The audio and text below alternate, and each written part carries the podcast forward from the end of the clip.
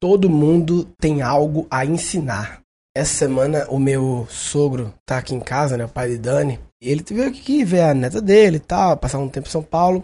E a Dani tá fazendo com ele, a gente criou aqui. o cara veio passar férias aqui, eu arrumo um trampo pra ele. Na verdade era uma coisa que ele já tava mirando já isso, né? Mas que a gente criou aqui um hackathon. A semana que ele vai passar aqui, a gente transformou ela no hackathon, na verdade no executon eu chamei. Porque hackathon, esse hacker tem a ver com tecnologia, sei lá, né? O executor é um maratona de execução. E qual é a maratona de execução? O meu sogro, é... isso tem a ver com o assunto, tá? Todo mundo tem algo a ensinar. Basicamente, o que eu quero falar é o seguinte: eu quero mostrar aqui como as pessoas não têm a percepção de que o conhecimento e a experiência delas, claro, não são todas as pessoas do mundo, mas a maioria das pessoas que tem mais de 25, 30 anos, 30 anos e que tem um tempo de trabalho, você tem algum tipo de experiência que tem algum valor para alguém. Na verdade, nem precisa ser no mérito do trabalho. Muitas vezes as pessoas têm coisas pessoais que elas fazem em casa, hobbies, e que elas não sabem que ela faz aquele hobby há tanto tempo, ela faz tricô, mas ela faz há tanto tempo tricô que ela já adquiriu pulos de conhecimento, ela já adquiriu experiência, não experiência, né? Que tem valor para alguém que está começando a tricotar agora. Acabou-se. Mesmo que você não seja a melhor tricotadeira do mundo, não precisa ser a melhor do mundo para ter algo a ensinar. Você precisa apenas ser melhor do que saber mais do que um grupo de pessoas que são seus clientes, né? São seus alunos e que você consiga entregar realmente um valor para esse grupo de pessoas que eles vão poder aplicar esse valor e gerar valor para eles, ou seja, e esse valor eu traduziria como poupar tempo. Para mim, é ensinar é poupar o tempo do outro. Vou, vou inventar uma etimologia falsa para a palavra ensinar, como se ele dissesse, vem do en que significa é, tempo e nar que significa poupar, ensinar, sei lá. É, inventar uma etimologia falsa aí. Seria, esse é um assunto legal também, né? Que eu podia. É uma onda legal para tirar, né? Assim, sei lá, postar na internet, sei lá, ou falar umas aulas que é etimologias falsas. Pegar palavras e inventar uma etimologia só pra fazer o que eu quero, só pra chegar onde eu quero chegar. Sabe? Depois eu falo que é falsa, mas só pra tirar onda. É, enfim, mas ensinar é poupar tempo, ensinar é te dar uma informação, é vender uma informação, que essa informação você demoraria um tempo muito maior para obter essa informação. Isso é o jeito de ensinar do século XXI, né? No mundo em que todo mundo tem acesso a Wikipedia né, na ponta da mão e computador. Não adianta você, um professor tá lá falando uma coisa que tá óbvia de fácil acesso. O professor ele tem que te dar pulos do gato, saltos de lógica, pulos de tempo, pulos de informação né? Informações que te permitam pulos, né? Enfim. E por isso que eu acredito que todo mundo tem algo a ensinar. E eu quero dar exemplo pro meu sogro, porque o meu sogro, ele, ele trabalha no Tribunal Regional Federal, no TRF lá de Pernambuco, quinta região, e ele, nos últimos 16 anos, ele é o chefe de licitação. Ele é o cara que coordena toda a parte de compras lá do Tribunal Regional Federal, que é uma coisa grande, né? Assim, um negócio foda. Compra muita coisa, um prédio gigante, tudo, tudo que sai lá, ele é o chefe de licitação. Ele é o pregoeiro. 16 anos como pregoeiro do negócio movendo muita grana. E um cara extremamente honesto, honesto, tão honesto que esse assunto todo surgiu porque a gente tava falando que ele queria buscar uma atividade complementar. Ele é o presidente de licitação, tem um bom salário como funcionário público, ele é um, na verdade, ele é um, um analista, eu acho, que foi meio que promovido internamente e ganha um, um a mais legal, uma gratificação, né, a mais por ter assumido esse cargo lá dentro. Enfim, ganha um bom salário, mas todo mundo tá buscando, né? Um, tentar melhorar o padrão de vida e lá dentro ele meio que não tem o que fazer, a não ser que ele hobby. Por isso que ele é, eu digo que ele é ético. Se ele fosse ético, ele não tava buscando. Esse tipo de atividade é a atividade mais fácil, entre aspas, de se ganhar propina, né? É a mais, é o cara que compra. É o cara que compra. O da Petrobras era basicamente os caras que compravam que tinham as máfias lá, né? É, os caras do, do, que contratavam, né? Ele é o contratante que está com uma grana, que tem uma verba de milhões por ano e que está comprando sempre computadores, comprando é, prestadores de serviço, comprando clips, com, comprando papel higiênico, comprando essas coisas. Tudo que eu comprando seguro saúde, coisas caras, trocando elevador do negócio e tal. E ele queria fazer uma consultoria, talvez disso, é, no sentido de quando se aposentasse, né? Que aí seria conflitoso agora. Uma consultoria, que ele nem pode ainda dar consultoria, ele pode dar aula. É uma coisa interessante também. Ele não pode dar consultoria. Ele pensava em dar consultoria quando se aposentasse, daqui a uns cinco anos ainda. E nessas conversas, dia eu falei, eu falei para Arthur, Arthur, cara, se você pode dar aula, bingo, bingo. Porque o seu conhecimento tem valor. Quantas curvas de aprendizagem você passou nesses anos todos se relacionam? Tem valor para quem? Para as pessoas que querem vender para o governo, para os empresários que querem. E você não vai falar nenhum atalho legal, nada. Você vai falar apenas, olha, as regras do jogo, que as pessoas muitas vezes. E aí ele começou a mapear todos os grandes erros que as pessoas cometem ao tentar vender para o governo, desde coisas de documentação básica, até de, de estratégia, até de, enfim, erros básicos que ele. Ou seja, tem muito valor o conhecimento dele.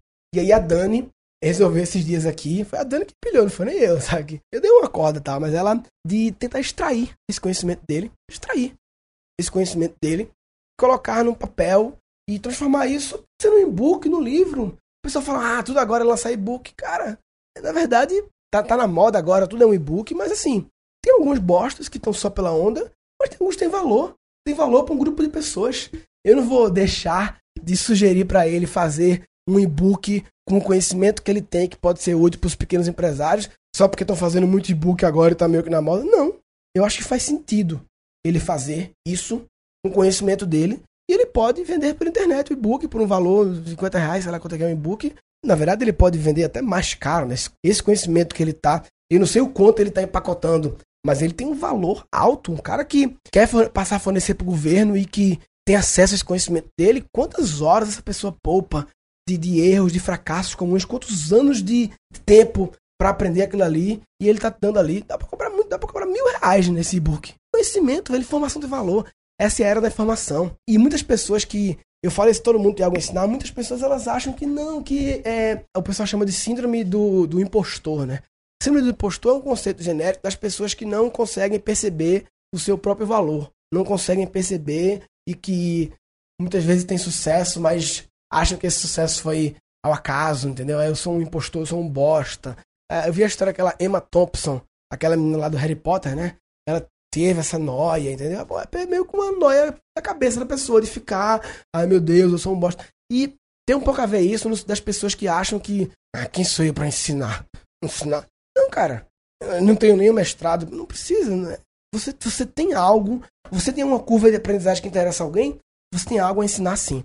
É, você vê que eu comecei a falar de criatividade, tudo surgiu da comédia, né? Eu, como comediante, entrei nesse mundo de comédia e um dia tudo começou, fui provocado a fazer um TED Talk lá em Recife, convidado, que queria que eu falasse sobre comédia. E eu não queria falar sobre como se faz uma piada, eu queria falar sobre um pouco do processo criativo de fazer uma piada. E isso me fez mergulhar no meu processo criativo, entender que métodos eu fazia, perceber que existiam teorias para isso, nomes para isso, e eu comecei a perceber mais que o comediante em geral, que é o que eu chamo do comedy thinking hoje em dia, né? Mas que comecei essa percepção lá atrás de como a minha vida como comediante, ela é a personificação de uma pessoa que tem hábitos criativos, não só eu, mas todos os comediantes.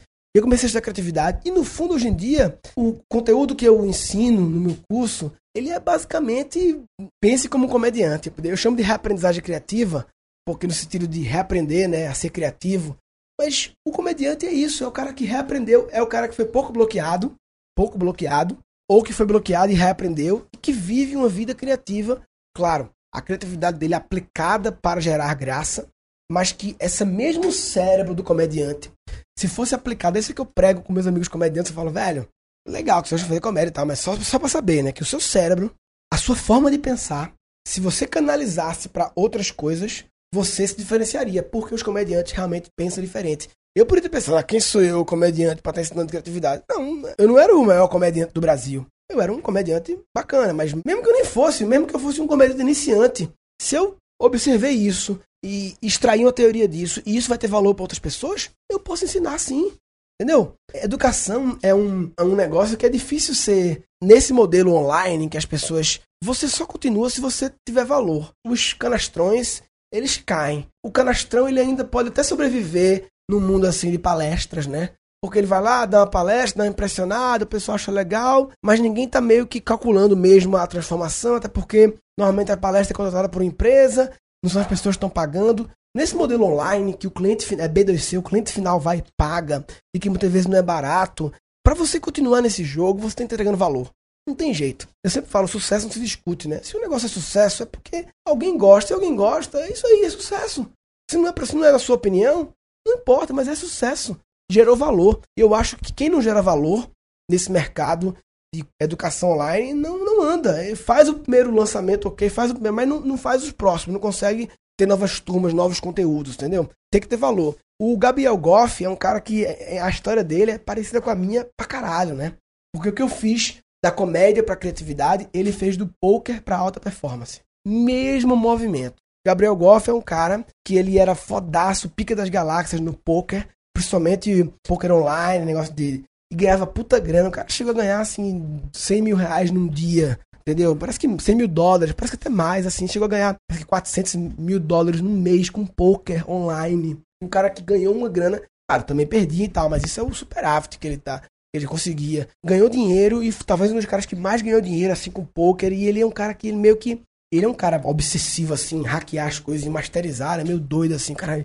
Fica, ele é aquele cara que entra no modo obsessivo, modo concurseiro que eu chamo, né? Então eu imagino ele na época do poker devorando todos os livros de poker e todos os conhecimentos de poker do mundo e experimentando tudo em mesas e testando todas as hipóteses. E chegou uma hora que ele percebeu que poker por poker, técnica por técnica, ele tinha chegado num nível muito alto. Tinha outras pessoas nesse nível, claro, né? No, algumas no Brasil e um bocado aí pelo mundo, que a partir de agora ele só iria evoluir se ele começasse a se diferenciar em outras esferas.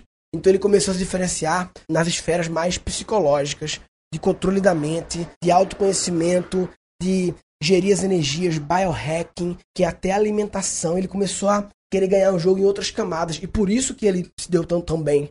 Porque esse foi a sacada dele. Ele começou a estudar como ser uma pessoa de alta performance. Não apenas um jogador de poker de alta, mas um, um jogador, não apenas um bom jogador de poker, mas uma, uma pessoa de alta performance, porque isso impactaria no poker.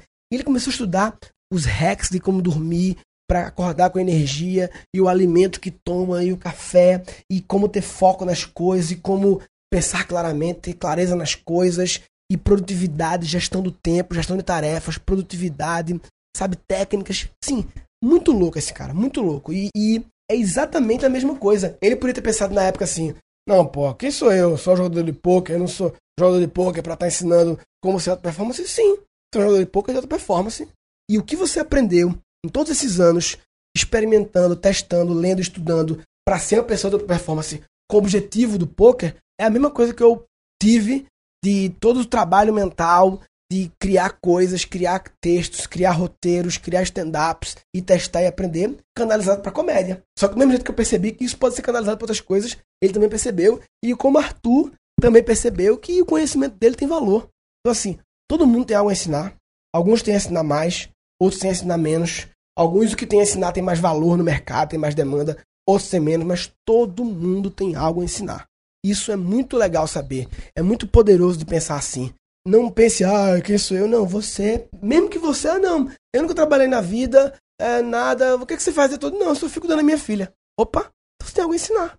Você tem algumas sacadas sobre crianças que você aprendeu, né? Já que você disse que nunca trabalhou e que porque sempre ficou cuidando das filhas, você tem algo a ensinar para alguém. Tem alguma pessoa que está engravidando agora que você tem algo a dizer para ela.